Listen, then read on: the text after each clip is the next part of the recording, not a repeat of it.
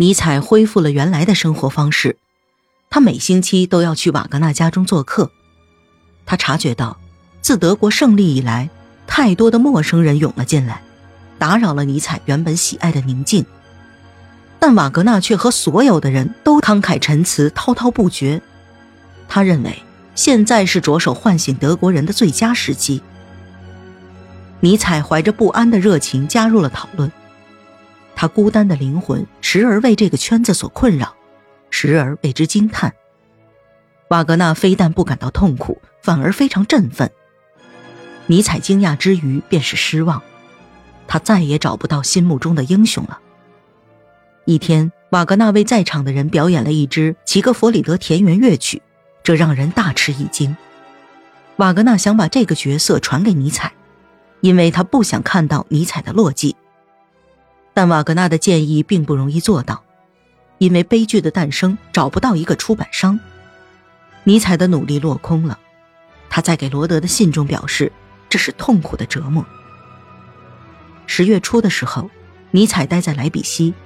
在那里，他见到了自己的老师里奇尔和罗德·格斯道夫，他们一起度过了愉快的几天。但书的命运还是无法被确定。尼采那些神话式的保证不能满足书商的胃口，最后他不得不写信联系了瓦格纳的出版商，最终得到了满意的答复。悲剧的诞生即将出版，尼采一刻都没有怀疑过这本书会被阅读。理解和赞赏，他思想的力量一直受到朋友和老师的承认，但他却从未想到过公众是无情冷淡的。他为了对公众产生深刻影响，想出了一个新的计划，那就是做演讲。演讲作为更为鲜活的武器，是他梦寐以求的。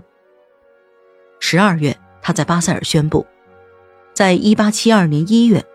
他将做一个名为“我们教育机构的未来”的系列讲座。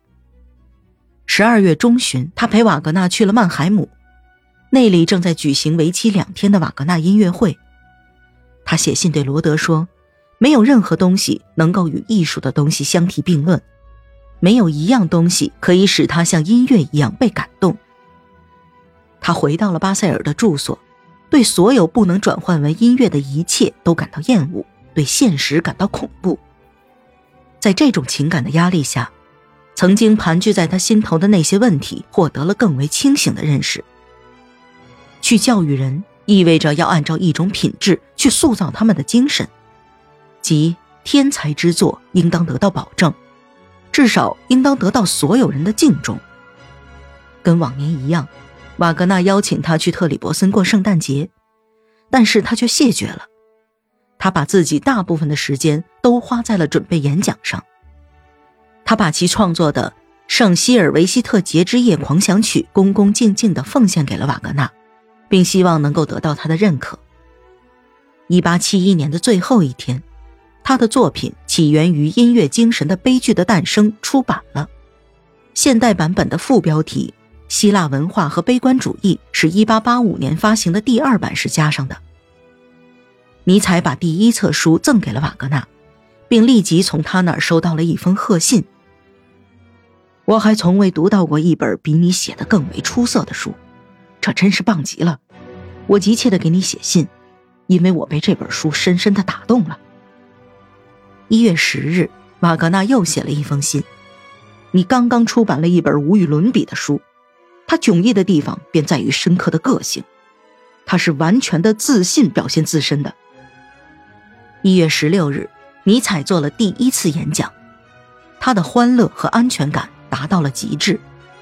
他知道这本书受到了来自于瓦格纳、罗德、格斯道夫和欧维贝克的称赞，因此丝毫都没有耽搁，便开始了构想他的第二部工作，希望可以发表自己的演讲稿，使之成为一本由悲剧的诞生转化而来的通俗读物。当时，德国正准备新建新的斯特拉斯堡大学，他们打算在一块被士兵征服的土地上供奉教授，这便激怒了尼采。他质问：“我们的士兵已经征服了法国士兵，但我们的文化已经使法国文化丢脸了吗？谁能这样说？”几天过去了，他仍没有把质问写下来，为什么呢？除了这几个理解本书的朋友外，再也没有人阅读和购买这本书，更没有一份评论和报纸注意到这本书，连伟大的语言学家里奇尔也没有发表意见。尼采写信希望得到他的评价，而他的回信则是严厉的批评和指责。罗德给文学中心投了一篇评论，却没有被录用。他写信给格斯道夫说。除了恶意和蠢话，不要再指望什么。但是，正像以前我跟你说的，我想在这种乱世中建立起我的思想，并让它流芳百世。我有这样的自信，因为在这本书中首次提到了一些从前被人忽略的永恒真理。即使经过了岁月的洗礼，他们也会发出光芒的。